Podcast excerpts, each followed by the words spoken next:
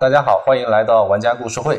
那么上几期给大家介绍了很多关于小叶紫檀、黄花梨，还有这个呃这个金刚菩提的一些相关知识。现在还想跟大家分享一下金珀啊。那么无论波罗的海或者是缅甸，它都有这个金珀，它都有金珀。那么很多朋友在挑选的时候的话，可能特别是因为现在缅甸的这个琥珀啊水涨船高，大家都知道，就是这个军政府接管之后，刚刚我也提到，军政府接管之后，很多坑口矿口的话，它都被啊实际上是被军政府控制住了。那么它的这个价格，现在的原石的价格非常之高，因为开采的量越来越少，开采的量呃已经完全没有满足市场的这个需求了。那么缅甸的这个金珀价格越来越高。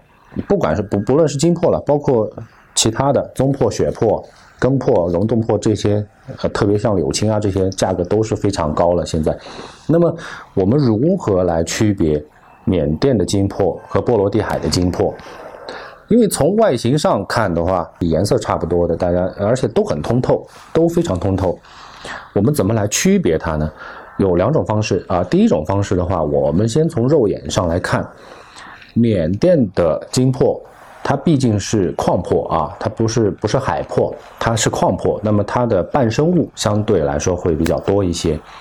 它里边的话，你再干净的金珀啊，就是缅甸琥珀里边缅甸的金珀，你无论它里面的再干净，你只要通过放大镜或者是说是用肉眼仔细来观看的话，它或多或少都还是会有什么，要么火山灰，要么一些植物的包裹体。像这块的话，它里面就有一些，呃，下部的话有一些植物的包裹体，上边的话有一些火山灰这样东西的存在。那么波罗的海的金珀呢，相对来说就比这个要纯净的多，几乎用肉眼的话是看不出有什么杂有什么这个什么包裹体这样的情况。这是第一种方式。那么第二种方式的话，我们就要利用一些简单的工具，嗯，比如说像这样的一个紫光电筒，而且紫光电筒的话，大家注意啊，就是说一定要买这个波长相对比较长一点的紫光电筒。比如说，你看大家看一下这个打在我的手上的话，它实际上是不会呈现紫光的效应的。但是如果一旦在有荧光可以呈现荧光反应的这个物体上的话，它才会呈现蓝紫光的这样的一个东西。那么这样的。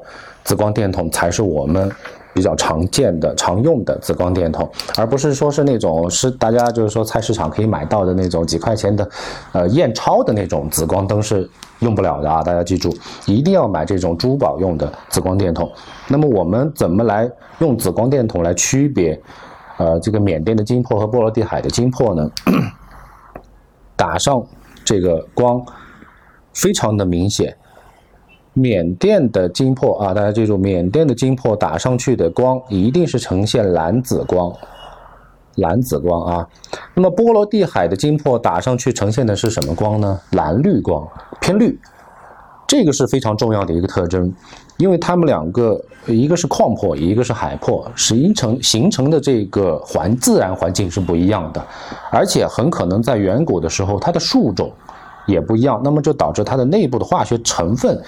有轻微的差别，有轻微的差别，那么所以才会导致它的荧光反应会有这样的一个不一样的情况。那么这个就是区别波罗的海金珀和这个缅甸金珀的一个非常重要的一个特征。那么刚刚介绍了两种的方法啊，这个就是我们经常用到的。